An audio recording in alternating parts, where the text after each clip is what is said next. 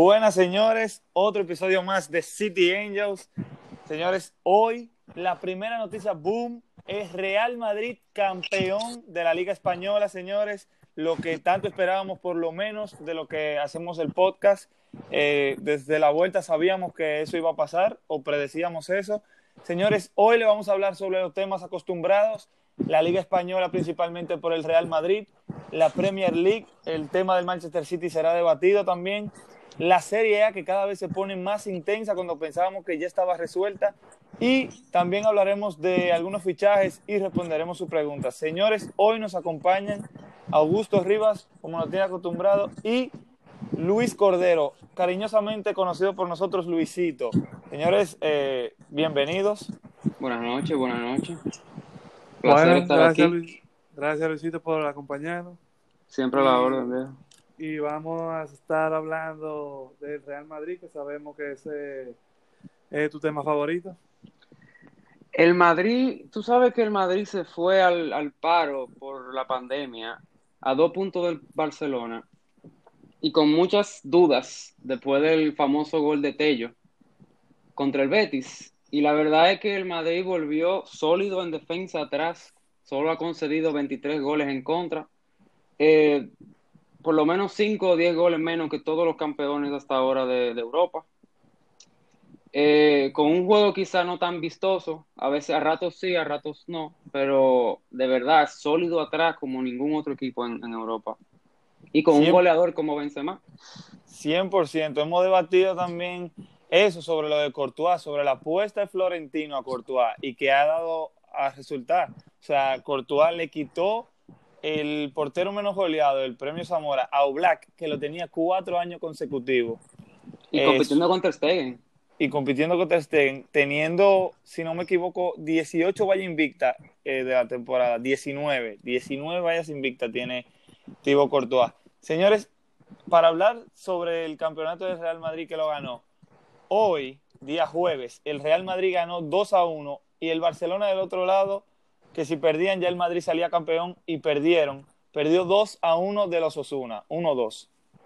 Señores, Messi habló también del poco rendimiento del Barcelona desde enero, dio sus lo que piensa, dio su opinión también, señores, ya cabe destacar que ya tenemos los cuatro clasificados a la UEFA Champions League de parte de la liga, los cuales son el Real Madrid, el Barcelona, el Atlético de Madrid y el Sevilla. Los cuatro están seguros. También el Villarreal, la Real Sociedad y el Getafe se juegan en la última fecha, se juegan en la posición de la Europa League. Señores, ¿qué ustedes piensan claro, después de que hablaremos un poco de esto, hablaremos más del Real Madrid, pero para acabar rápido con el tema de la liga, que solamente le falta una fecha.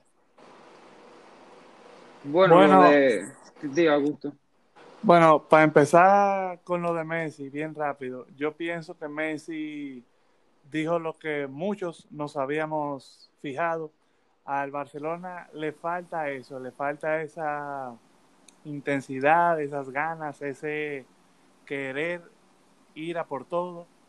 Eh, Messi muy bien lo dijo, después del parón el Real Madrid no ha fallado, mientras que el Barcelona estaba de líder y ellos solamente pueden culparse a ellos mismos, porque lo vemos juego tras juego que siempre es muy peleado, pero siempre algo no hace el clic como estaba haciendo anteriormente el Barcelona.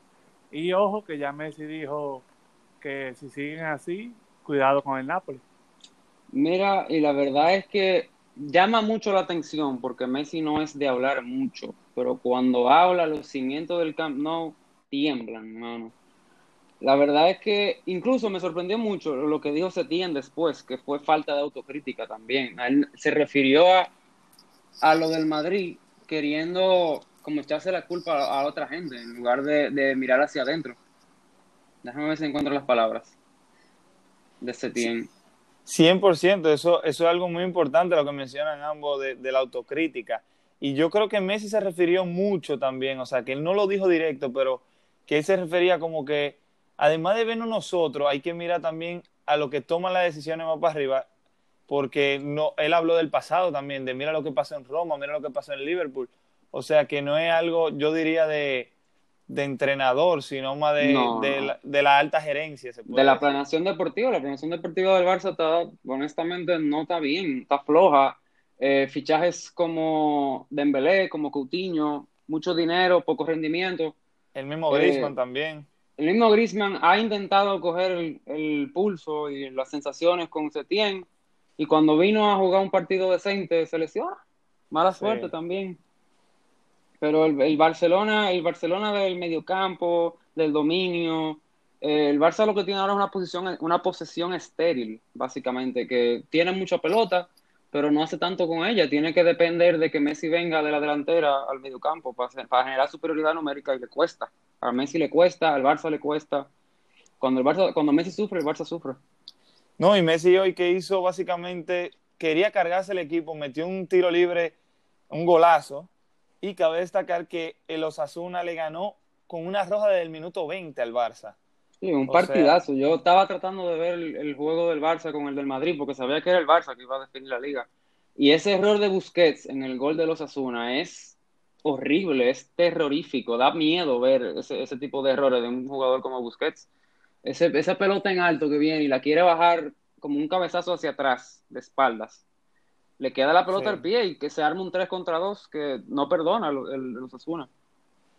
Señores, en otro lado, el Sevilla y la Real Sociedad empataron a cero. Eso le costaba al Sevilla para clasificarse a la Champions, lo cual felicidades también, una muy buena temporada de su parte con Lopetegui, jugadores que destacaron como Reguilón y también como Campos, son jugadores que hay que destacar. Como Señores, campo es un jugadorazo, mano. Hubieron en esta última jornada, en la jornada de hoy, hubieron, señores, como nueve tarjetas rojas en todos los partidos. En diez partidos, ¿cuántos son? Ocho. Se jugaron, no, diez partidos, hubieron como ocho tarjetas rojas, señores. O nueve. Eh, increíble esta, penúltima fecha de la liga. Señores, si Augusto quiere agregar algo más de la liga, para full en temas Real Madrid campeón. Bueno, para agregar algo rápido de la liga, eh, lo importante que es eh, las metas, porque así como tú bien dices, hay muchos equipos que estas últimas jornadas se están jugando la Europa League, se están jugando todavía salvarse de bajar a segunda, y eso, tiene, ahí existe nerviosismo, y por eso son tantas tarjetas rojas como podemos ver. Eh, si tú me preguntas a mí, la próxima jornada tenemos que estar atentos al Celta y al Leganés, que todavía están jugándose la permanencia. El Leganés, si bien le toca contra el Real Madrid, se va a encontrar con un Real Madrid, yo creo que todos podemos estar de acuerdo, con un poco más relajado, porque ya ganó Sí, la no, no creo que jueguen los titulares así, el, equipo- Exacto, el, sí. el núcleo titular del Madrid. Quizá Benzema. buscando Bale va a jugar. Sí, Zidane seguro pone a Benzema que estaría en búsqueda a lo mejor de su título de goleo, a lo mejor el Leganés eso lo puede ver negativamente, pero el Celta va contra el Español, un Español que Un realmente... español rendido, básicamente. No, un español vendido y un español que inclusive, o sea, durante su temporada fue muy pobre, hay que decirlo. Eh, 24 puntos solamente en la temporada. Eh, eso te lo dice todo. Y esos son dos juegos que son dos equipos que hay que estar atentos porque la verdad es que cualquiera de los dos que baje sería una pena. Creo que sería más penoso por- para el Celta por los jugadores que tiene. Sí, el Celta tiene unos jugadorazos. Rafinha, Denis Suárez cedido, Iago Aspas. Sí, a mí me dolería que, que el Celta baje, en verdad. Algo que hay que destacar, señores, también es que en Mallorca descendió también, señores, el, el equipo de Cubo, un jugador que, que claramente es del Real Madrid, volverá al Real Madrid, yo creo que lo van a volver a ceder, Sí, pero sí, sí, que si el. Madrid, si el Madrid lo que quería era probarlo, lo probó y, y funcionó. Ese préstamo, diría yo. De las pocas luces del Mallorca este año, Cubo. Taque Cubo. Sí, también, aparte de que me gustaría oír lo que dijo Setién, si lo pudiste conseguir, Luisito, eh, quiero añadir que Benzema el día de hoy marcó doblete. Eh, el- hubieron una sorpresa, por ejemplo, antes del penal que marcó Benzema, hubo una jugada que trató de hacer eh, Sergio Ramos con Benzema, tipo Messi cuando le salió con Suárez, o Johan Cruyff, en los tiempos de Johan Cruyff, el, el famoso el pase del punto penal y llega alguien a rematar. Pero ¿qué pasa? Eh, Benzema se encontraba adelantado o dentro del área, mejor dicho, y se repite el penal. En mi opinión, en mi humilde opinión, eso no se debió de repetir. Lo que pasa, reclamó bastante el Villarreal. Lo que pasa es que los jugadores del Villarreal también entraron. el Villarreal salió con un equipo lleno de, jugadores jóvenes, suplentes, que, por ejemplo, Cazorla estaba en la banca. Eh, hubo varios jugadores que entraron después del minuto 60, que fue intentando revertir. Sí, y Cazorla que ha tenido un temporadón y yo no sé cómo, o sea, tú necesitas ese, esa victoria para tratar de llegar a Champions y, y deja Cazorla para mí el mejor jugador del Villarreal esta temporada. Mejor jugador por mucho. Eh, Cazorla y Borra, Trigueros en la banca, es complicado ganar un partido, competir sobre todo, sin la calidad y la, jerarquía de este tipo de jugadores. Bueno, señores. Y lo, lo, que, te iba, lo que te iba a decir fue un comentario que sacó As, que no es con la temporada, sino en referencia al partido, que dice, hemos hecho muchas cosas bien, la derrota es absolutamente injusta. La verdad es que el pedazo que yo vi de ese partido, el Osasuna ganó por mucho en el aspecto de las ganas, de la entrega, del sacrificio, del bajar a defender, del subir a atacar. El Barcelona se vio un equipo partido, la verdad, para decir ese tipo de cosas. Sí, y, y Setién repite mucho, como que a mí no me importa si, si nosotros no conseguimos los resultados, a la prensa nada, nada más le importan las victorias y los trofeos. Para mí eso queda, o sea, a mí me sabe amargo eso, porque, o sea, la gente, no es solamente la prensa, es todo el mundo que está diciendo que el Barça no está bien y que el Barça tiene para más. Y en verdad eso de Setién a mí no, no me tripea, siendo sincero. Algo que cabe destacar. Diga, diga, claro. Era un poco polémico, la verdad, de su tiempo en el Betis, desde antes, así siempre le gusta saltar con cosas fuera de tono, la verdad.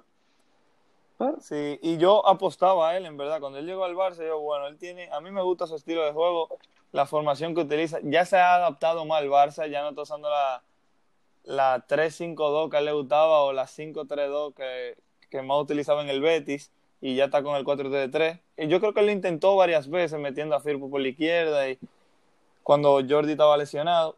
Pero, señores, les quiero destacar algo ya para irnos full en Real Madrid campeón.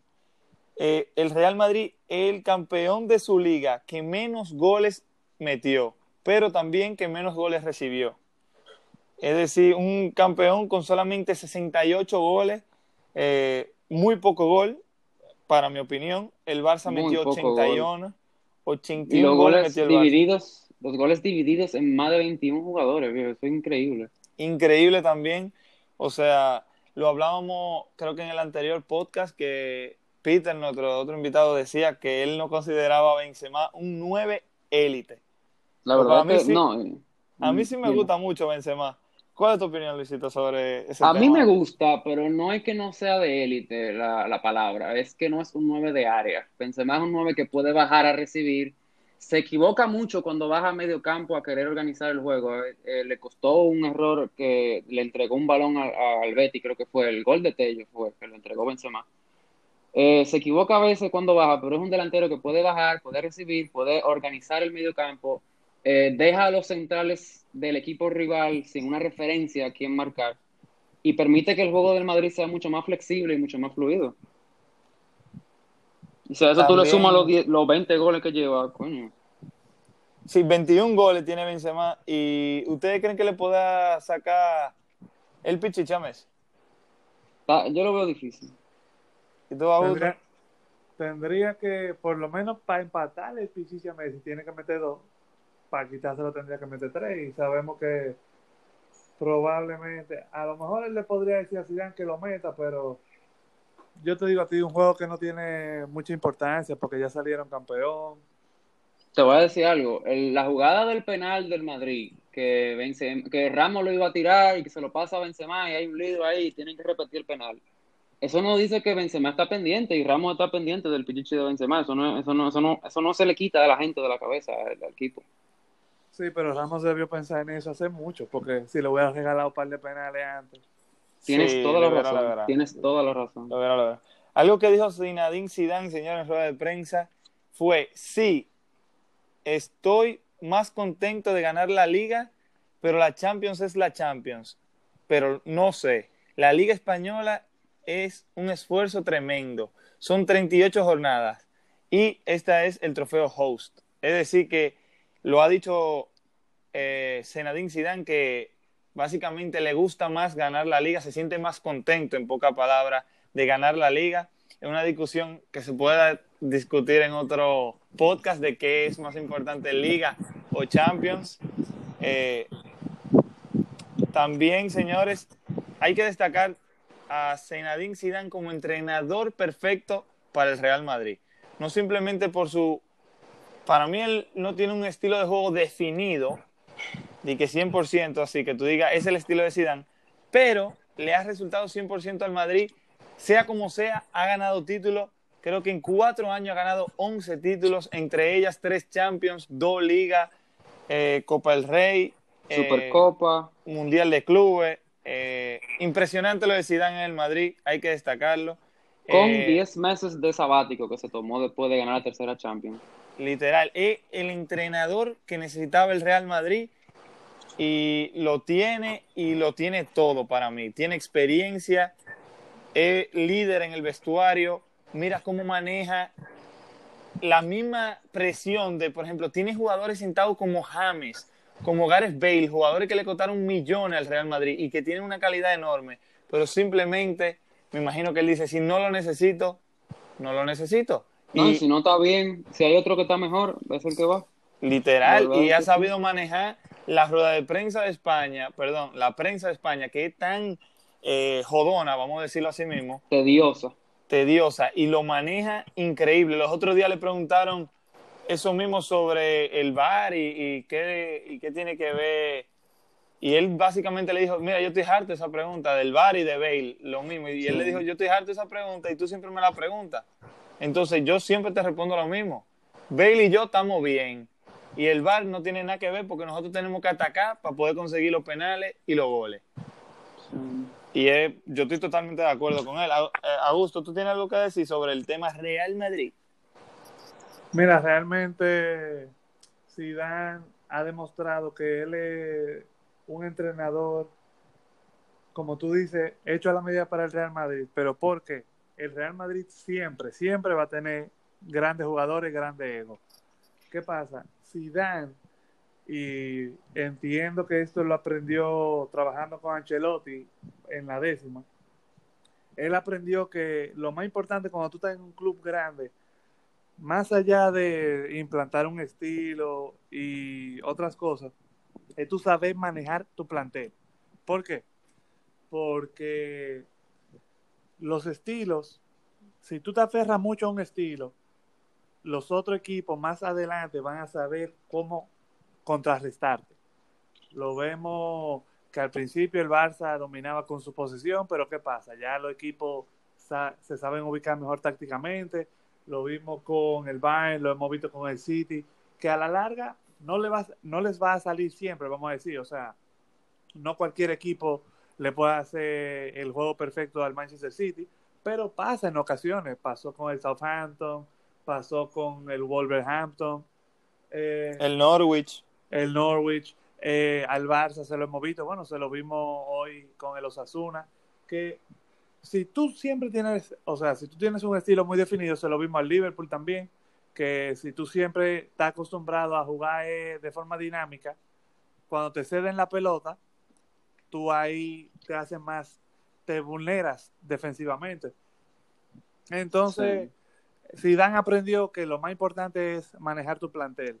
Eh, si tú tienes un plantel amplio, amplio, tú tienes que darle rotación a todo el mundo, tienes que para que todo el mundo participe, para que eh, si en un momento tú necesitas a un jugador, mira como por ejemplo, habían quienes ya descartaban a Marcelo desde el año pasado, decían que Marcelo ya no estaba en defender, que no estaba en correr, Zidane vino y lo revivió.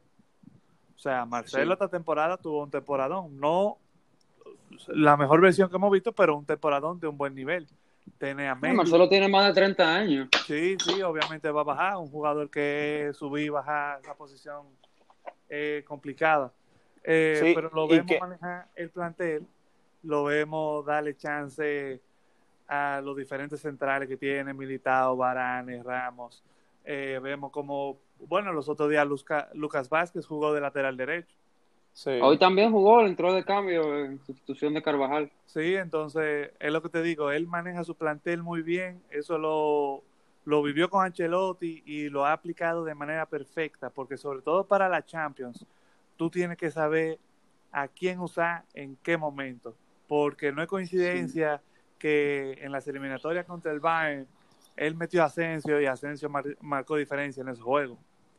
No Sí. es coincidencia que para la final contra el Liverpool, Bale jugó y Bale marcó la diferencia. Entonces, él la- me parece que Zidane es muy bueno manejando a sus jugadores, tiene que tener los análisis y, el, y la forma del jugador, él está pendiente a todo eso, porque él sabe cuándo meterlo y cuándo no, y realmente se ha manejado muy bien. El Madrid nunca va a estar falta de jugadores, pero sí puede estar, sí pueden estar mal usados a veces. Ojo, se le puede criticar muchas cosas a Zidane, ¿eh? No, no estamos diciendo no, que, no es que perfecto, es Zidane no es perfecto, sino No, que encaja perfectamente tanto en la cultura del Real Madrid como sus formas y sus eh, ademanes, su manera de comportarse encaja en una plantilla que no necesita más líderes, sino que necesita alguien que sepa manejarlos. Exactamente, sí, es lo que mencionaba, es el entrenador perfecto para ese equipo. Porque yo te apuesto a ti, digo, no puedo apostar porque nunca lo he visto, pero yo creo que Zidane no No. rendiría de la misma manera. Eh, señores, partidazos que vamos a ver, o lo más importante que vamos a ver ahora en la última fecha de la liga, señores, son los juegos del Villarreal, de la Real Sociedad y el Getafe. El Getafe se enfrenta a un Levante, lo cual veo al Getafe mucho mejor, para decir la verdad. Getafe, El Villarreal, perdió hoy 2 a 0. sí, pero contra un, Levante que está básicamente ya se le acabó la temporada, no tiene nada que buscar, pero puede hacerle ese daño al Getafe, eso hay que destacarlo. El Getafe para clasificar a la Europa League necesita que el Villarreal o que la Real Sociedad pierdan. La Real Sociedad se enfrenta al Atlético de Madrid. Ahí Odegar y, la, y Oyarzabal le venden mete mano. Un Real Madrid que es muy atlético. Un Atlético. Un Atlético, perdón. Muy difícil de marcarle. Muy difícil de marcarle. Y también el último era el del Villarreal. El Villarreal se enfrenta nada más a Leibar. También el- yo creo que ya el Villarreal lo tiene tranquilo. Con un empate asegura su pase a la Euro, Europa League. Señores, si quieren algo más que agregar de la Liga Española, cualquier... No, lo que falta es el descenso, el Celta con el Español, partido por el descenso, y el Leganés con el Real Madrid, a ver si el Madrid sale, ¿cómo sale el Real Madrid? Si relajado, o Sí. problema, ¿no? Con un empate del Leganés, ellos quedan descendidos como quiera, eh, aunque el Celta pierda. Si ellos empatan, necesitan Por- la victoria obligado. Por Por diferencia, diferencia de goles. Sí, correcto. Entonces, señores, de España vamos a tomar un vuelo a nada más y nada menos. Yo sé que es un vuelo mal pensado, pero nos vamos para Inglaterra, ya que Italia nos queda más cerca, pero nos vamos a ir un poco más lejos. lejos. Señores, primera noticia que voy a discutir es el Liverpool pierde una vez más y esta vez lo hace contra el Arsenal y ya sabemos que son campeones, pero no van a poder romper el récord de los puntos que estaba puesto por el Manchester City de unos 100 puntos. Su máximo solamente quedan dos partidos, tienen 93 puntos. A ver si ellos mismos pueden romper la racha de ellos, el récord de 98, eh, 97, perdón. Señores, el Manchester City vuelve y golea. Bueno, se puede decir que sí, sí golean. Otro 5 a 0, si no me equivoco. Y esta vez fue al Brighton. Y ayer, si no me equivoco, ganaron un 2 a 1 contra el Bournemouth. Señores, grande lo del Arsenal que lo necesita para seguir subiendo posiciones. Yo creo que ellos pueden llegar con muchos resultados eh, que tienen A que. favor. Sí, que tienen, exacto, tienen que tener una, básicamente una magia para ellos poder clasificarse a cualquier competición europea, vamos a Europa League. Señores, el Chelsea necesita solamente, bueno, no, necesita un win, una victoria para asegurarse en la Champions. Pero ¿qué pasa con el Chelsea? Señores, el Chelsea se enfrenta en la próxima jornada de liga, se enfrenta al Liverpool. Nada, nada fácil para el Chelsea. Pero ¿qué pasa? En la última jornada se enfrentan al Wolves. Tampoco nada fácil. El, de parte del Leicester, el Leicester se enfrenta al Tottenham y después se enfrenta al Manchester United. Señores, esa última fecha del Leicester-Manchester United es una final y es básicamente quién va a Champions. Ahora mismo están igualados en puntos. Eh, ojalá ambos puedan conseguir la derrota o ambos el empate o ambos la derrota, pero que sean similares los resultados para que esa última fecha de, de la Premier League sea significante. Eh, por otro Sí, sea- lado, sea- sí, puede, puede opinar, que, claro. que sea emocionante de alguna manera, porque el, el- el campeón está definido desde antes de cerrar el- la, liga. 100%, Desde antes. 100%. Eh, también el Wolf, el Wolverhampton ya está a 56 puntos en la posición número 6. Todavía no está seguro en lo que es la Europa League. Está atrás un punto el Tottenham, dos puntos atrás está el Sheffield y tres puntos atrás está el Arsenal. Ojo con esa posición número 6, que es quien va a Europa League. Di, Es un poco engañosa esa posición número 6 porque va a la, a la, califica- a la, cual- a la clasificación de la Europa League. Le tocaría jugar un partido todavía. sí, repechaje. Pero también es engañosa porque atrás le están pisando la cola de manera muy fuerte. Tanto el Tottenham, el Sheffield United, que sería sorpresa, la verdad, verlo en metido ahí en el top 6. Sí, en su primera temporada de vuelta a la Premier. Sí, la verdad, nos gusta ver cómo en la Premier League los, los recién ascendidos se clasifican en lo alto. La verdad, no, no he visto otra liga así tan, tan marcado. Señores, el Aston Villa y el Bournemouth están, se puede decir, casi literalmente descendidos.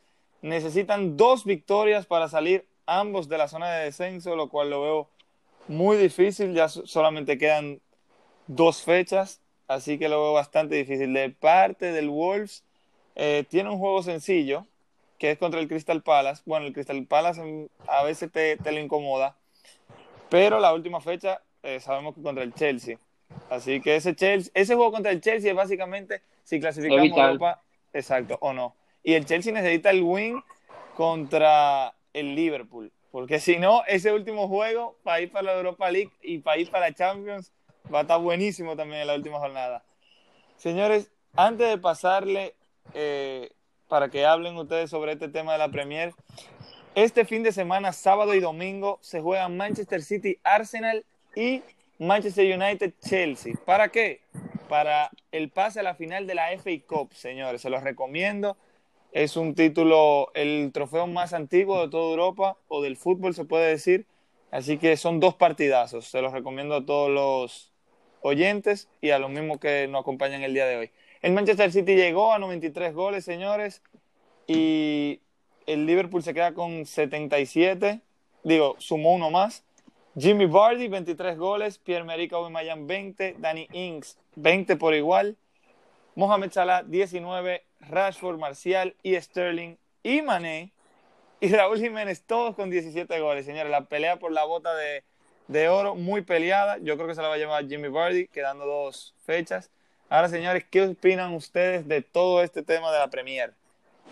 Mira, la verdad es que el Chelsea, para mí, personalmente, ha sido toda una sorpresa. La llegada de Frank Lampard, el hecho de no poder fichar, el hecho de haber fichado ahora que pueden fichar a dos muy buenos fichajes como lo son Ziyech y Werner para el año que viene. El Chelsea está haciendo muchas cosas bien.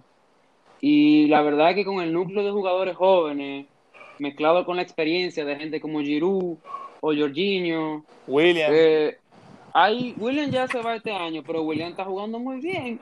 William tiene, William se puede, puede mantener el estar en Europa y no tener que irse a Asia o a Brasil con esto, con estas actuaciones que está haciendo fue, eh, de, con la vuelta del Chelsea de la, tras la pandemia. yo realmente creo que lo van a, a renovar porque él ha sido vital para este cierre de, de campaña. Pero vamos a ver. Ya se habló, Él queda libre, yo creo que después de esta temporada. sí, ya se habló de que Pedro, Pedro el español, se va, se habla mucho para la Roma. Eh, Pedro debería irse para España, la verdad. Bueno, se habla mucho equipo- para la Roma y, y nada más falta de que la foto y ya. Mm, Ojalá. Sí, Ojalá Pedrito a ver si levanta la cabeza, que no pensaba, yo pensaba personalmente que iba a despuntar más en el Chelsea. No, y él logró varios títulos, logró. eh, Para, a mí me gustó a, a sus inicios del Chelsea. Y con Conte Sí, al me gustó Al bastante. principio sí. Pero fue perdiendo la luz, la verdad, y la claridad. Audo, ¿tú tienes algo que Eh. agregar? O, o también Luisito, continúa. Bueno, lo del United, que me ha sorprendido mucho tras la llegada de Bruno Fernández. Cómo ha revivido ese equipo, la verdad, porque es que se estaba cayendo a pedazos. El pobre Gun- eh, Ole Gunnar Solskjaer no sabía qué hacer, cómo hacerlo, dónde meter, dónde meterse. Eh, Bruno Fernández le ha aportado mucha calidad al ataque del Manchester United, que lleva 10 y, 10 y pico de partidos, 18, 17 partidos sin perder. Sí. Que dentro de, en la, dentro de la era post-Ferguson es un logro, la verdad. 100% y, ha- y han roto eh, cosas que no se podían hacer desde Ferguson. Por ejemplo, un hat-trick. O sea, nadie metió un hat-trick desde los tiempos de Ferguson. Hasta los otros días que lo logró Anthony Marshall, del 2013. Estamos hablando de siete años sin que un jugador pueda meter un triplete. Y no es de que es un triplete porque, ok, es un poco difícil, pero estamos hablando de un equipo élite, un equipo histórico del fútbol, como el Es United. un equipo que un poco, un poco venido a menos luego de Ferguson eh, y la retirada de varias de sus estrellas, pero que está poco a poco parece que levanta la cabeza y si se cuela en Europa League es un logro, la verdad. No, y yo lo veo a ellos, No. yo apuesto a ellos a Champions, siendo sincero. Habría que ver cómo, cómo le va al Leicester. Sí, esa Eh, última fecha es vital. Eh, están empatados en puntos y esa última fecha es quién va para Champions, literal. Si quedan empate, verdad- pasa el Leicester. El Leicester compite con mucho menos presupuesto que el Chelsea, que el City, que el United. Incluso, wow, sorprende mucho ver al Leicester ahí. Sí, y, Otra vez. y pensábamos que solamente había sido una cosa de un año, pero miren cómo Jimmy Vardy sigue en el tope del goleo y se ha, se ha mantenido metiendo goles. Incluso le ganó la competencia a Kane este año, porque Kane se lesionó. Sí, Pero sigue, sigue estando ahí compitiendo con los mejores delanteros del mundo, la verdad. literalmente con, e- con ese tridente de, del Manchester United que ha estado arrasante, con ese Raúl Jiménez que se habla de un temporadón, con un Raheem Sterling Sí. que mete, falla muchísimo, pero está metiendo, y, y un Pierre-Emerick Aubameyang con 20 goles, que es básicamente la cara del Arsenal. Sí. Auto, La verdad es tiene- que, Diga, diga.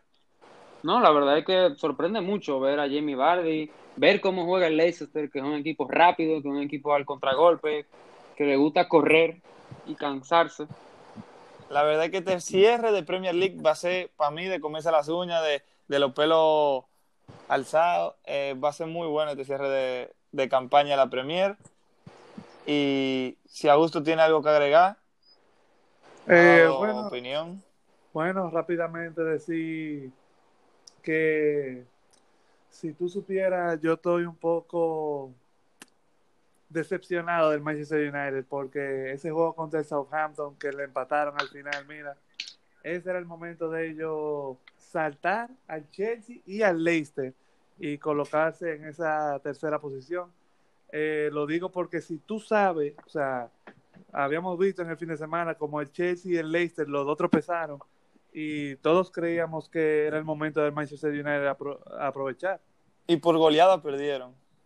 Y, y le tocó empatar en el último minuto contra el Southampton. Yo ya lo adelantaba que si el Southampton le había ganado al City podía causarle problemas al Manchester United, pero realmente yo esperé después de que el Chelsea y el Leicester tropezaron que el United eh, se pusiera los pantalones y, y le metiera la mano a, Southampton, pero hoy después vimos como el Chelsea, el Leicester y el Manchester United volvieron a ganar, o sea que básicamente eso le pone, como tú bien dices, más sazón a estas últimas fechas. Hay que también tener en cuenta la gran temporada que está haciendo el Sheffield United, porque se queden o no, eh, lleguen o no a Europa League, es un temporadón. Eh, todavía Sí, está sí, ahí. Definitivamente. Todavía estará ahí a falta de dos fechas. Ahora mismo luchando con el Arsenal y el Tottenham, que obviamente todos sabemos que los dos equipos han cambiado de entrenador esta temporada y han tenido muchos problemas con lesiones, pero no deja de ser un gran mérito del Sheffield. Y lo que ustedes comentaban del Leicester, que eh, con mucho menos presupuesto está peleando esa posición de Champions. Eh, Bardi que parece que tomó una decisión correcta al quedarse en el Leicester cuando después de esa temporada que ganaron el título sonaba mucho que él podría irse al Arsenal. Él parece que tomó la decisión adecuada respecto a por lo menos a ser goleador, ¿verdad? Un equipo que él sigue siendo la estrella y sigue siendo el más suplido. Y bueno, cabe mencionar lo de Bruno Fernández, como decía Luisito, la gran calidad que le ha, que le ha brindado Bruno Fernández en una entrevista decía que él era un jugador que le gustaba tomar riesgos, él iba a tirar mucho, él iba a dar muchos pases que a lo mejor no eran el pase más seguro, pero eh, que cuando el pase llegara a su delantero, él sabía que el delantero iba a tener puerta abierta para meter gol. Y pensándolo mucho, jugadores así es que faltan en el Barcelona, hablando de lo que decíamos antes, que el Barcelona tenía posesión estéril y le faltaba intensidad. Jugadores que se atrevan a dar ese paso arriesgado, no todo tiene que ser un pase al costado, un pase para atrás. Tipo Arturo Vidal, un jugador así. Un jugador, Arturo Vidal, que siempre empuja para adelante, pero necesitamos, el Barça necesita más, porque se vio con Busquets, se vio con De Jong, se vio con el propio Arthur, que jugaban muchas veces a la cautela, pero concentrándonos otra vez en Bruno Fernández. Señores, Bruno Fernández que volvió a ganar el jugador del mes de junio de la Premier League y ha sido pieza clave. Era el missing link que le faltaba ese ataque del United, porque llegó Bruno Fernández y de repente están metiendo gol Rashford, están metiendo gol Greenwood, están metiendo gol Marcial, están metiendo gol el propio Bruno Fernández. Y la verdad es que le da una aceleración a la fase ofensiva del United que le hacía falta. Y que Incluso Pogba se ve, Eso se mismo. ve más relajado. Eso mismo iba a decir. Se quitó un peso de encima por Pogba con la integración de, de Bruno Fernández al equipo, porque estaba el pobre azorado. Sí, que se complementan, eso era lo que iba a decir, que, que le ha llegado un alivio a Pogba, porque se. Además de que saben jugar juntos, le quita esa presión a Pogba de que, entre comillas, soy el único que resuelve en el mediocampo. O sea, eh, yo soy el único, eh, ¿cómo se dice? El que hace La- llegar la el balón hacia adelante, exacto. El que hace llegar el balón hacia adelante y eso se le complicaba más. Ya él puede contar con Bruno Fernández y ahí hay dos llaves que pueden abrir a los tres de adelante. Eh, Sí, y el, el muchacho este que tiene el United nuevo, el, ¿cómo es que se llama? Greenwood. Greenwood, el jovencito. Ese, ese muchacho está rápido, resuelve con ideas claras, funciona, no se cansa. Funciona muy bien por esa banda derecha, la verdad. Es una, una grata sorpresa. Y ojalá que continúe así la temporada que viene para que no se caiga, eh, que eso acostumbran mucho los ingleses. Señores, para antes de irnos, decirles que el Liverpool y el Manchester City siguen igualados en vallas invictas, 15 cada uno. Eh, y en las asistencias, señores, De Bruyne quedan, bueno, quedan dos fechas y De Bruyne necesita dos asistencias para igualar ese récord de Titi Henry. Ojalá que lo cumpla, es algo que yo me encantaría ver de parte de- del City, ya que saben que soy fiel seguidor. Y, señores, para eso que no lo saben, ya salió el uniforme nuevo del Manchester City, por lo menos el home. Eh, si lo quieren No lo buscar en las redes sociales, a mí me encantó. Eh, es como estilo cerámica. Eh, está muy bonito. Señores, sí, Mira, eh, Armando, claro. estoy viendo aquí una de las preguntas que te mandaron aquí. ¿Qué crees que le falta al Manchester United para fortalecerse si se clasifica a la UEFA Champions League? Mira, siéndote sincero, yo creo que en la defensa hay que, hay que meter mano. Siéndote Pero tú dices los centrales o los laterales. Los laterales, diría yo. Sí, exactamente, totalmente de acuerdo. Sobre todo el lateral izquierdo. Sí, 100%. Yo, yo, se habla de que el Manchester City buscaría a Álava, pero si yo fuera el United, me la adelanto. Sí. Y si no, Habría si que ver pueden, quién. si pueden Porque también quitarle el left back, el, el left back del Leicester, Shewell. Pero él se habla Sí. que ya está fichado por el Chelsea, ya casi. Sí, El eso Chelsea es se está un poco- adelantando todo el mundo en, en materia de fichaje. Sí, y sería una vergüenza si el Chelsea no clasifica a Champions. Eso, y que, eh, eso mismo le iba a comentar ahora mismo. Eh, una vergüenza y un despilfarro de dinero, la verdad. sí, eh, tienen que estar pendientes, señores, a los que nos están oyendo, a los juegos del Leicester, a los juegos del United y a los juegos del Chelsea. Estas dos últimas fechas son seis juegos, señores. Si ustedes nunca han visto fútbol y están oyendo este podcast, es el, un camino excelente para comenzar a ver fútbol. Siéntese a hacer unos, o no, tienen que ver dos juegos mínimo de esos seis juegos, señores. Se los recomiendo. Un Chelsea-Liverpool, se recomiendo también un Leicester United y un Chelsea Wolves. O sea, esos tres juegos para mí son vitales. Señores, eh, si tienen algo que agregar, algo que quieran decir en tema Premier League, No, la verdad, yo no. ¿tú a gusto? Ya todo está dicho.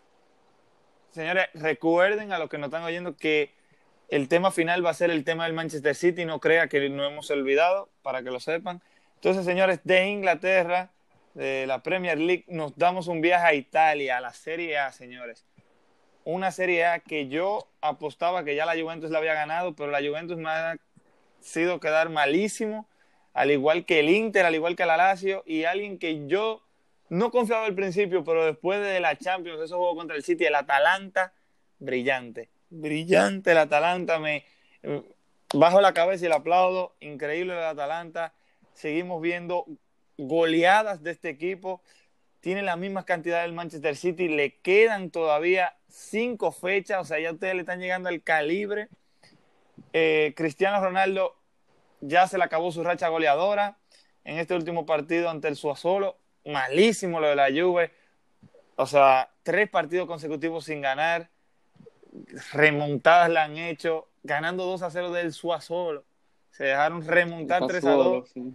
Y después al final un gol de Alexandro. O sea, Alexandro y Danilo marcando un partido cuando tú tienes estrellas adelante. Eh, yo lo veo muy feo a esta Juventus. Eh, siendo sincero, mira, hay mucha gente que apuestan a ellos, a la Champions, y yo sé que todavía falta un mes, pero yo lo veo fuera. Siendo, si- de verdad, sí que como fanático, la Juve pasa. Pero como a mí me gusta decir que yo tengo dos versiones, la forma de que yo sé de fútbol, yo creo que la Juve se va a quedar fuera.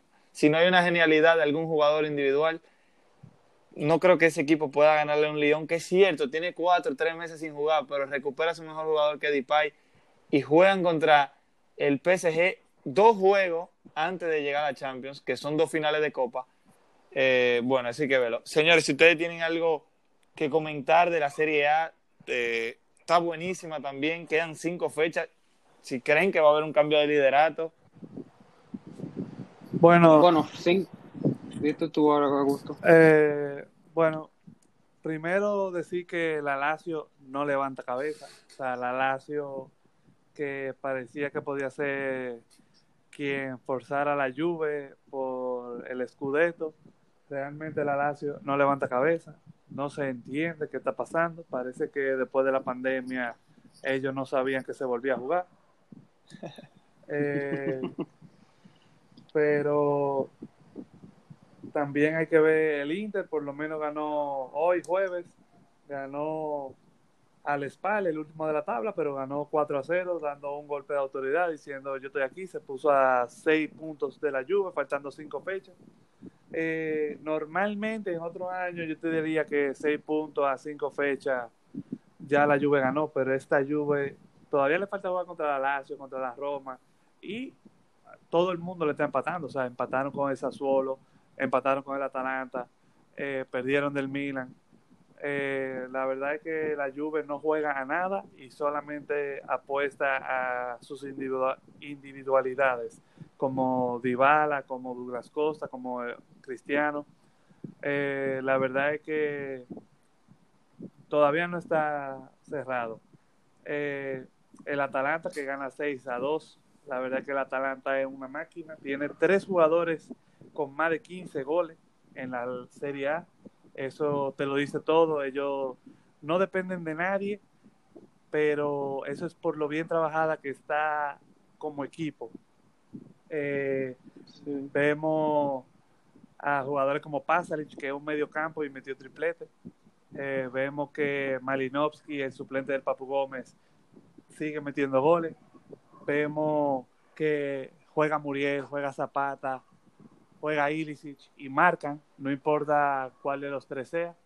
Es un equipo que puede ganarle a cualquiera a partido único y el PSG tiene que tenerlo muy en consideración cuando se enfrenten en Champions. Eh, otra cosa que quería decir, el Milan tiene siete partidos consecutivos, anotando por lo menos dos goles, una racha que no pasaba desde el 2009. Eh, algo que algo positivo para el club. Eh, también hay que mencionar que el Napoli y la Roma, el Napoli tropezó y la Roma ganó su partido. Esa pelea por el quinto y sexto puesto para ver quién evita ir al repechaje de la Europa League sigue encendido.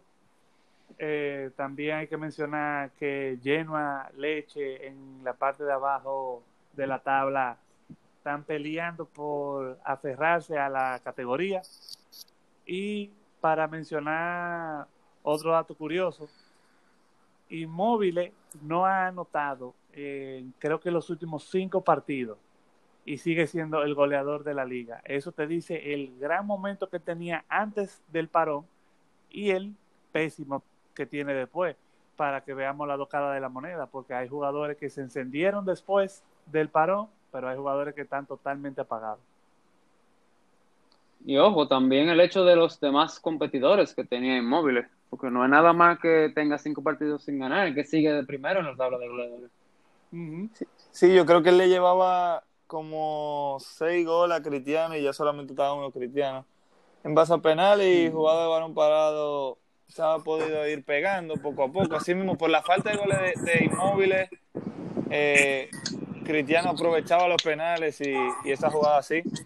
Señores, eh, de eso que mencionaba Augusto, del Milan, Roma y Napoli, eh, sobre quién evitaba el, el repechaje de Europa League. Bueno, yo creo que el Napoli no va a repechar simplemente porque ganó la Copa Italia.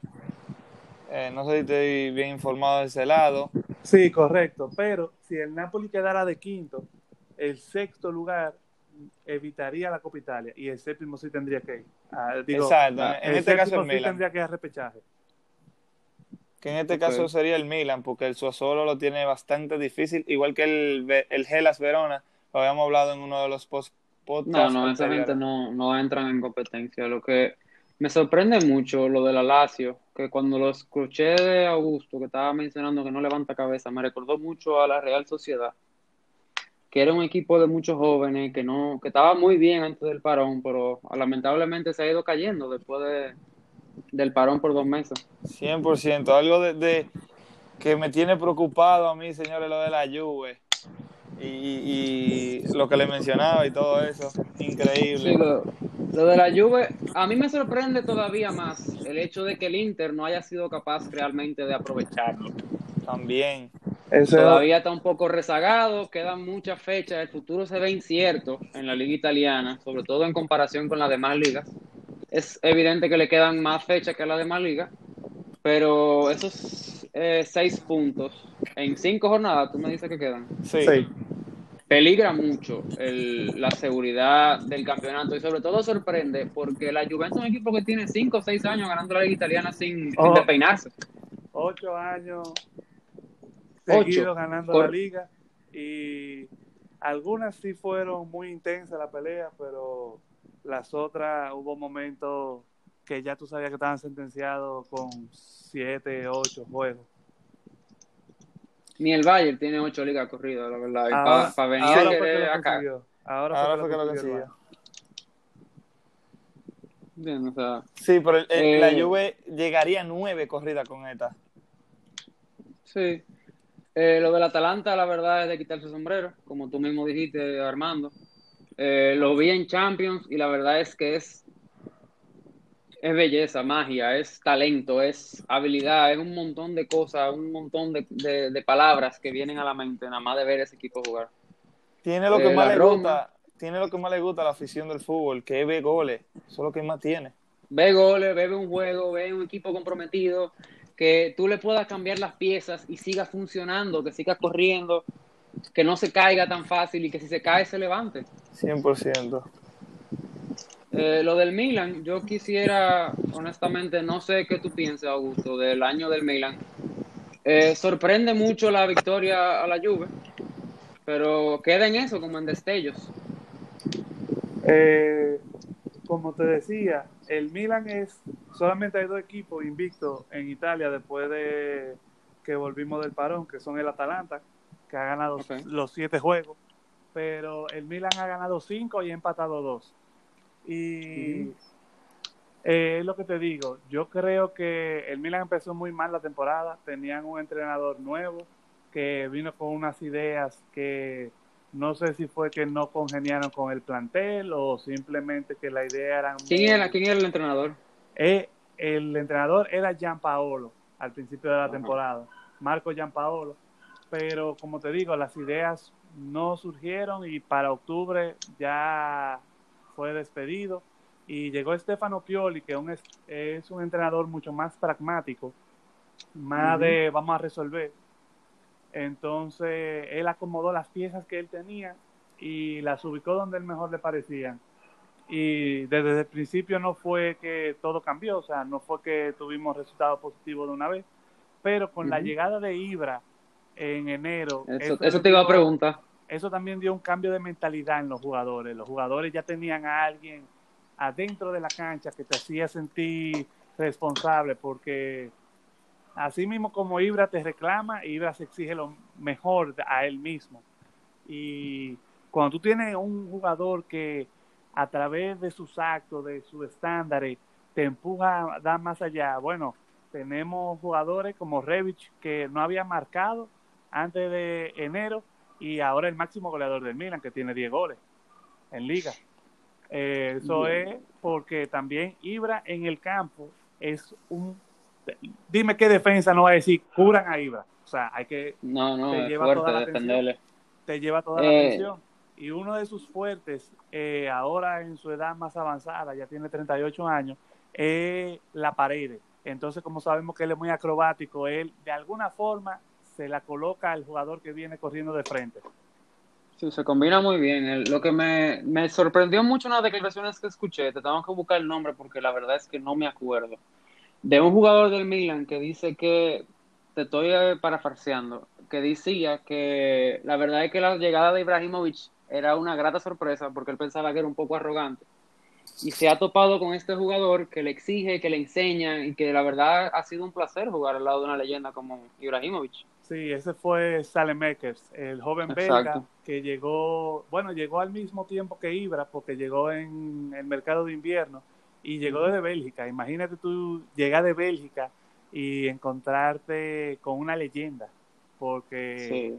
y con una leyenda que, bueno, tú, él bien lo dijo, que si tú lo ves solamente por televisión y por los posts, tú crees que es un arrogante, porque comparándose que los leones no se comparan con los humanos, que Dios... Sí, tiene mucho ruido él a su alrededor, la verdad, y sobre todo en Los Ángeles. Aquí, yo lo veo más tranquilo, si tú supieras, Sí, sí, y él, más enfocado. él ha aceptado, él para el mundo, él hace el espectáculo de arrogante, de yo creo que yo soy lo mejor, pero para los compañeros, él, él ha aceptado su rol de mentor, de enseñarle y elevar el juego del otro. Gracias a Dios por el Milan, la verdad, porque sí, se, se- estaba un poco canuta para él. Sí, el Señores. proceso de, rec- de reconstrucción. Señores, para casi dejar el tema de la Serie A, eh, no está 100% todavía eh, confirmado, pero el Spal y el Brescia son los dos de tres equipos que van a descender. Eh, si yo tuviera que apostar por uno más, me iría por el Leche también, que está en zona de descenso y a un punto del Genoa. Eh, señores, el goleo lo tiene Chiro Inmóvil, un gol atrás está Cristiano Ronaldo y Romero Lukaku que se queda en 20, todavía no sube. no ha subido. Señores, el Atalanta sigue marcando cantidad de goles y sorprendentemente el Udinense es el equipo con más vallas invictas por el momento en la Serie A. Recuerden que todavía faltan cinco, cinco fechas y bueno, ojalá que se, sea más emocionante este, este liderato, esa pelea por el liderato. Ojalá que la Juve caiga algunos puntos para que se ponga picante. Señores, si no tienen nada que agregar, para mí ya la Serie A está por terminada. Si tienen algo que agregar, algún fichaje. No, le falta. Honestamente, hacía mucho tiempo que la Serie A no causaba emoción. Y es bueno ver espectáculo, es bueno ver competencia, es bueno ver, es bueno ver sorpresas.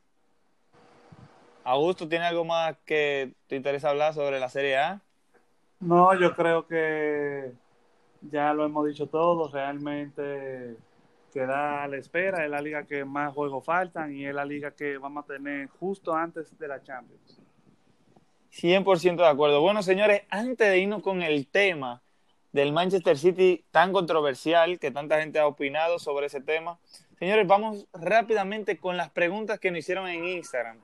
Eh, ya saben todos los oyentes, si tienen alguna duda, opinión, eh, queja o lo que sea, lo pueden mandar por Instagram. Ponemos en las historias y si no, pueden ir a los comentarios.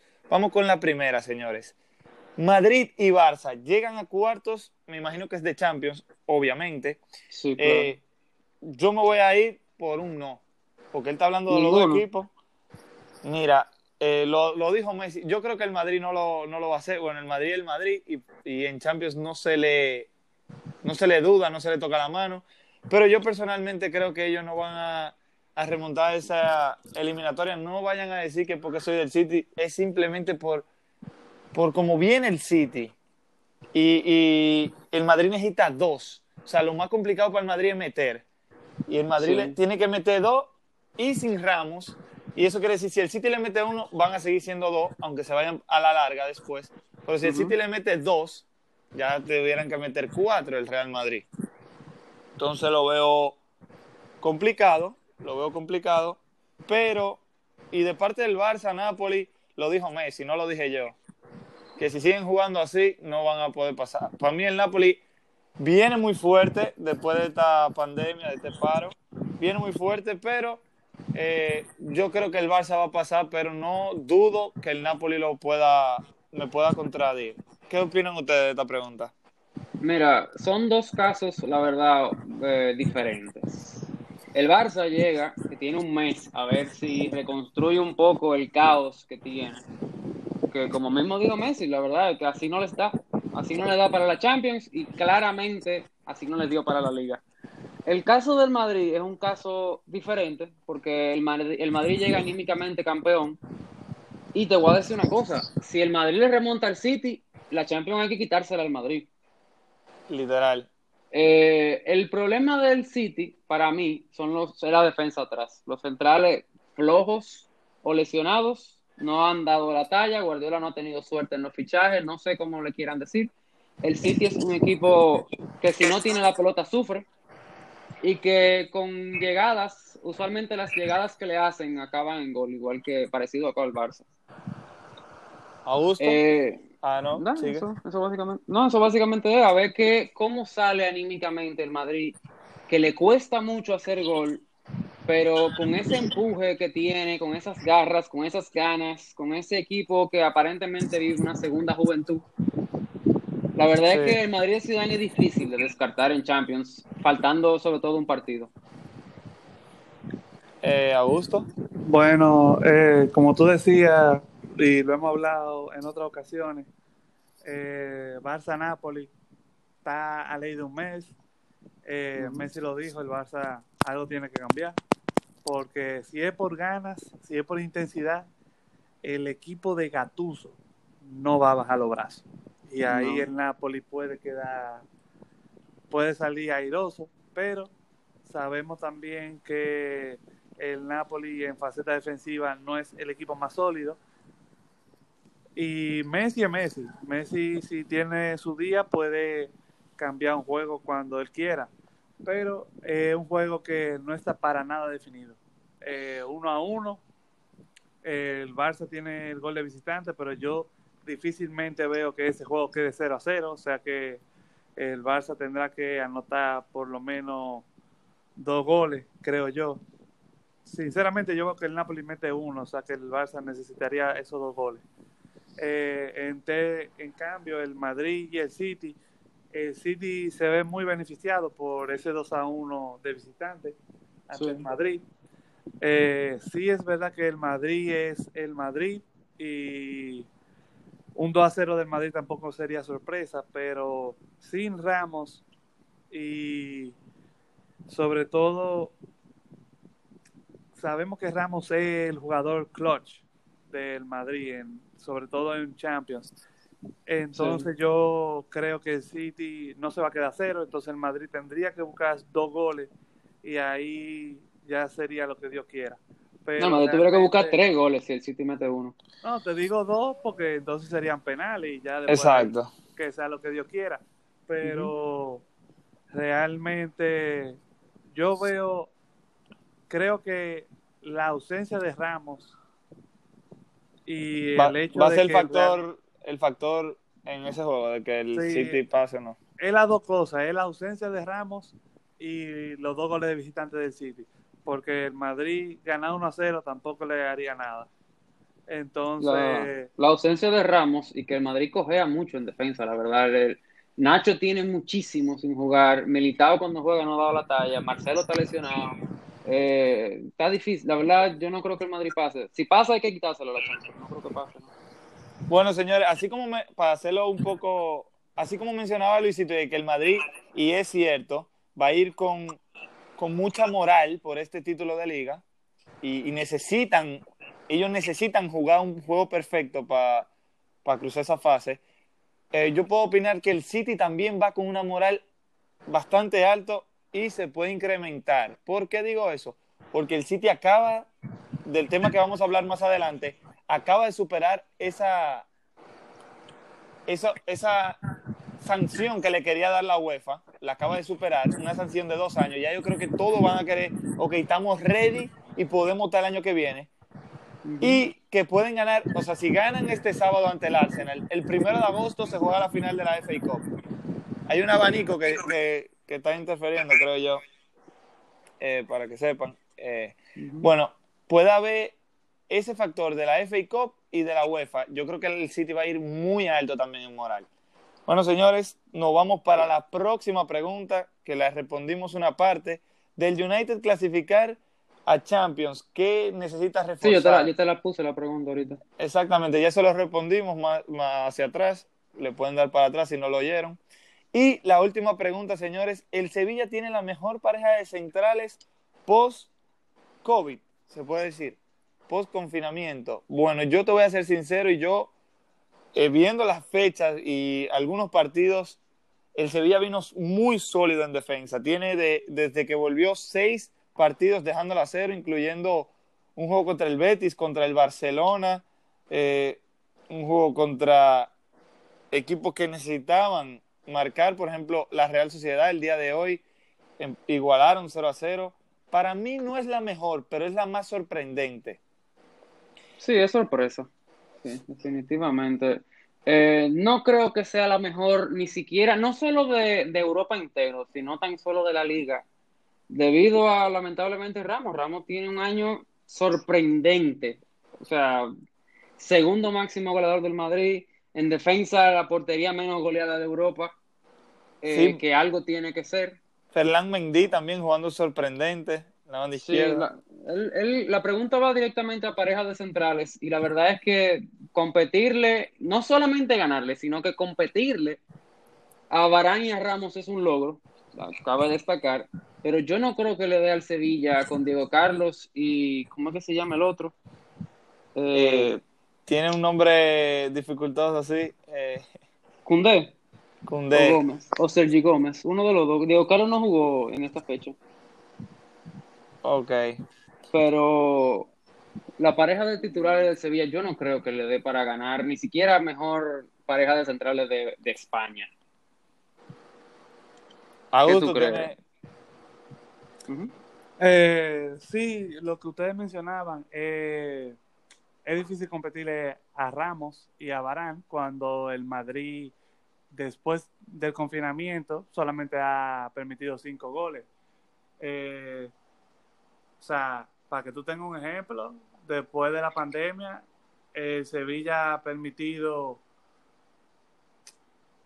eh, cinco goles también, lo cual te ilustra el buen punto que hace el oyente que pregunta, que, si es la mejor pareja, pero eh, algo que sí me llama la atención es al Madrid, los cinco goles que, se que le metieron fueron todos un gol, nunca fue más de un gol. Eh, mientras que al Sevilla en varias ocasiones le metieron dos goles. Entonces, no sé si por ahí, por esa technicalidad, tú te podrías llegar más por el Madrid, pero yo sí pienso que el Sevilla es de los equipos que vino mejor después de la pandemia. Sí, le vino muy bien al equipo de Lopetegui esa pandemia. Bueno, señores, ya está ahí. Hemos terminado las preguntas que nos hicieron nuestros oyentes. Eh, el abanico está, creo que dando ahí, por si podemos ver ahí. Señores, el tema, y vamos a tratar de hacerlo un poco rápido, porque siendo sincero, yo puedo durar hasta un podcast entero solamente hablando de este tema que se viene. Señores, el Manchester City supera una sanción que le quería poner la UEFA eh, de dos años sin UEFA Champions League, sin Europa League y 30 millones de euros. Señores, el Manchester City ganó el caso, el CAS o el TAS, como lo quieran ver en cualquier idioma, le ha dado eh, le ha dado el favor al City. Dice el TAS que no hay ningún camuflajeo de fondos de capital eh, como ingresos de patrocinadores de parte del City y la sanción se redujo de unos 30 millones de euros a unos 10 millones de euros. ¿Por qué? A esos que se preguntan. Porque si tú no, no te portaste mal, ¿por qué te van a castigar? Aunque sea lo mínimo. Porque el City no aportó nada en lo que es en la investigación. Es decir, ¿tú te robaste un lapicero? No. Entonces el TAS le decía, ayúdanos a comprobar eso. Y el City no ayudó, no aportó. Eh, muchos directores técnicos como Mourinho, como Klopp, que fueron los que más resaltaron en sus críticas, Mourinho decía, si no hiciste nada malo, ¿por qué la sanción de los 10 millones? Él dice, es un desastre. Primero, si, que, si el City iba a ser sancionado por dos años, eso iba a ser un desastre. Y el segundo desastre, dice él, es los 10 millones. Si no hizo nada malo, ¿por qué se lo cobran? Dice, es un desastre por donde se vea.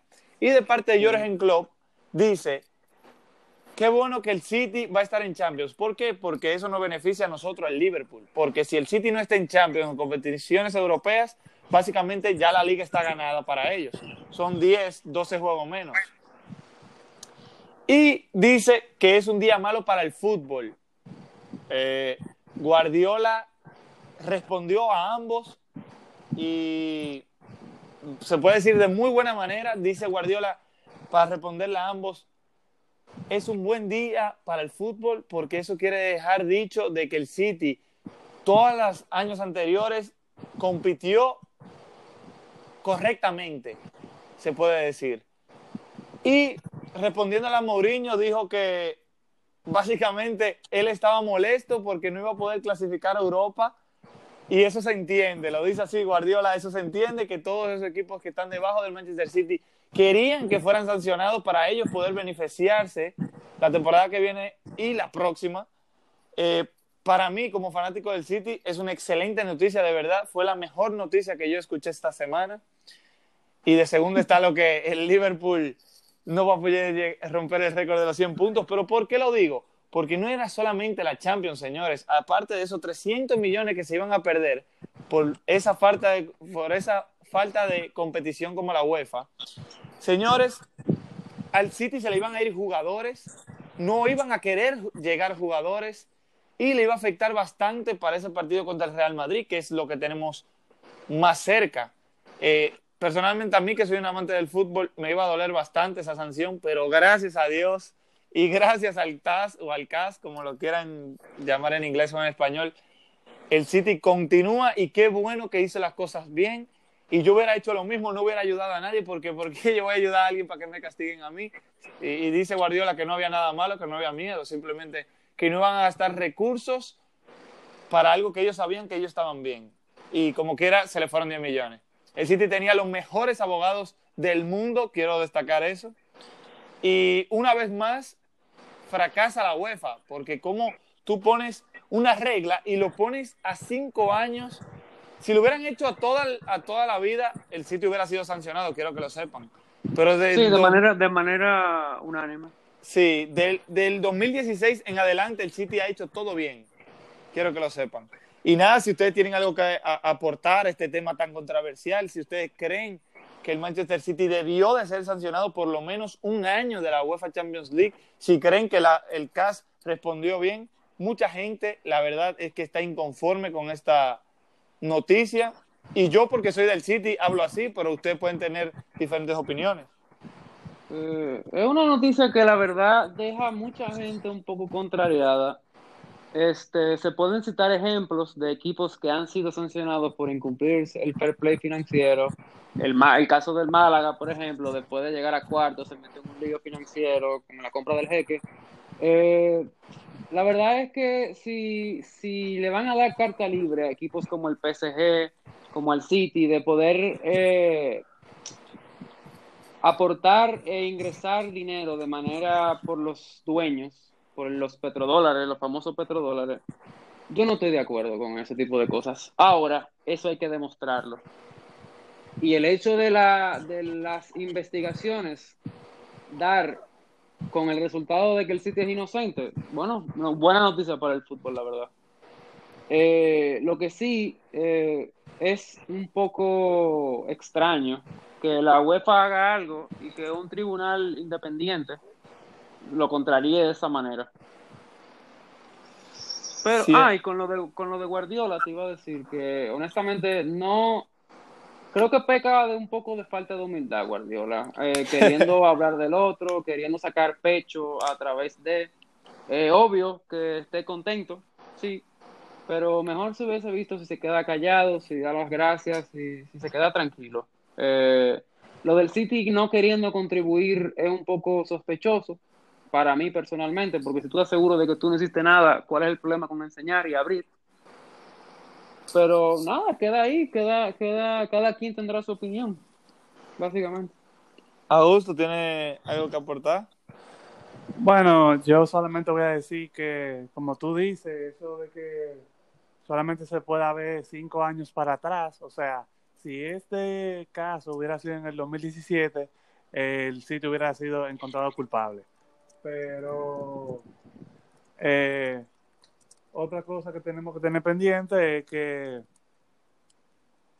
hay que ver cómo se resuelven los trucos contables, porque si yo soy el dueño de un equipo y yo tengo una compañía eh, y yo por medio de mi compañía le doy patrocinio a mi equipo, técnicamente yo no estoy haciendo nada malo, porque es mi compañía que está patrocinando al equipo, pero todo el mundo sabe realmente qué es lo que está pasando. Entonces, la, eso ya es culpa de la UEFA. Lo que... Sí, esos reglamentos hay que, deberían revisarse, la verdad. Exacto, y, que sea un cumplimiento más, más, más estricto. No, no delimitó bien las regulaciones. Entonces, al final, eh, Incluso eso del fair play financiero es ahora que está pasando, porque antes si un, si un personaje o una compañía o un grupo rico compraba un equipo, desfifarraba los cuartos y a nadie le importaba. Entonces también yo me voy por el hecho de que al final lo que pasa en la cancha es lo que importa. Guardiola también lo dijo, los títulos y lo que el City ha logrado en la cancha es lo que queda para resaltar. Sí. Eh, porque cuando Berlusconi compró el Milan, cuando los Glazers compraron el United, entonces al final tú no puedes quejarte de que ah, ahora existe el fair play financiero, entonces no podemos gastar tanto. Lo que el fair play financiero te limita es que tú no puedas gastar más de lo que tú ganas. Pero equipos como el City, como el United, como el Liverpool, como el Barça, como el Real Madrid, la gente no se puede quejar del fair play financiero porque esos equipos ingresan mucho. ¿Tú entiendes? Entonces ya vienen algunos equipos, si tú eres un equipo pequeño, ¿verdad? Vamos a dar ejemplo del Atalanta, del Leicester, y tienes una muy buena temporada, ¿qué pasa? Según tu planeamiento deportivo, eso no debería ser negativo para ti, porque ya tú vas a tener unos insumos. El Atalanta tiene una plantilla que el salario de esa plantilla es apenas comparable con un equipo de segunda división de Inglaterra. Entonces, este año están en Champions y van a clasificar el año que viene. Imagínate tú eh, los fichajes que ellos podrían hacer con ese dinero. ¿Tú entiendes? Esta es la forma de competir deportivamente. No es solamente fichaje que voy a gastar 80 millones por un jugador, porque ahí 80 millones se pagaron el Arsenal por Nicolás Pepe. Y Nicolás Pepe nada que da la talla. No. Eh, vemos como el Barça gastó más de 100 millones por Coutinho y por Dembélé cada uno. Y, los dos jugadores no están dando la talla. Entonces... Era, eso era algo que resaltaba Pep Guardiola, que decía, ok, hay equipos históricos y que están en la élite, que tienen los recursos para gastar ese dinero, pero equipos que no tienen esa historia, y lo dice así mismo, el City no tiene historia, y eso es lo que estamos construyendo, necesitan ese boost de dinero para poder competirles a ellos. Y yo, estoy de acuerdo, con él, yo estoy de acuerdo con él en ese momento. Y él mismo lo resalta. O sea, miren al, al Real Madrid, cómo compra jugadores millonarios también, o sea, cantidad altas. Miren al Barcelona por el mismo lado, miren al Liverpool por el mismo lado, miren al United, y él lo decía, que nosotros queríamos fichar a Maguire y el United no lo quitó. Queríamos fichar a Alexis Sánchez y el, y el United no lo quitó. ¿Por qué no lo quitó? Porque nosotros no teníamos esos recursos para poder explotarlo como ellos lo hicieron. Sí, pero después de haber gastado millonadas en otros jugadores, porque no, no, el equipo de el equipo del, City no está no está basado en canteranos ni en jugadores baratos. No, es lo que él dice, o sea, él dice que él no tiene un fondo de dinero ilimitado, sino que ellos también tienen restricciones de gasto de dinero, básicamente. Sí, pero decirlo después de gastar 400 millones en un solo mercado está un poco, un poco extraño, la verdad.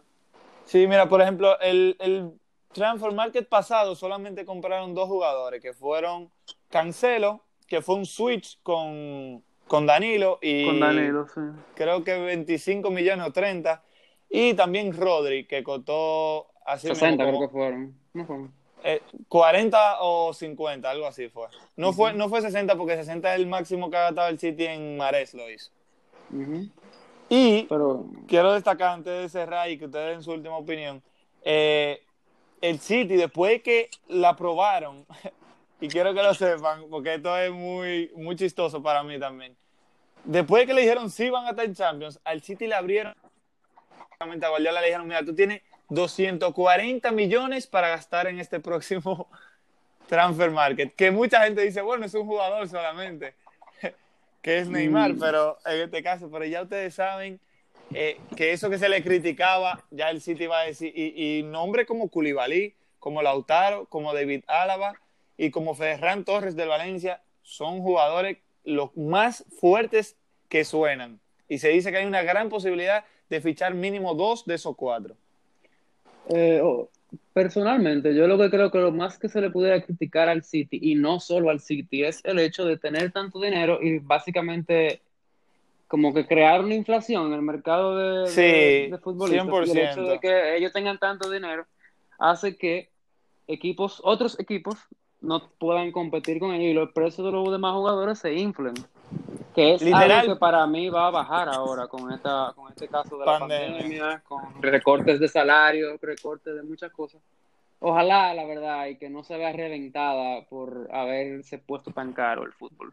Sí, y eso, eh, por ejemplo, eso que tú mencionabas, eh, un ejemplo sería, no, yo tengo un jugador que vale 30 millones, pero si yo sé que el City lo quiere, yo se lo voy a poner a 60 porque yo sé que ellos tienen los recursos.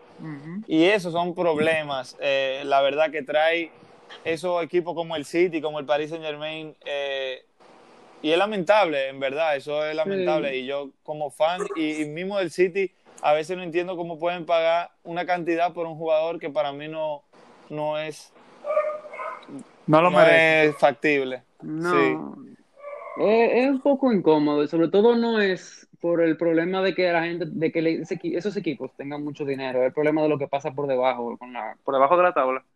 Con equipos que están al borde de la quiebra, al punto de desaparecer, con equipos que están descendiendo, con equipos que se van por falta de dinero, la verdad.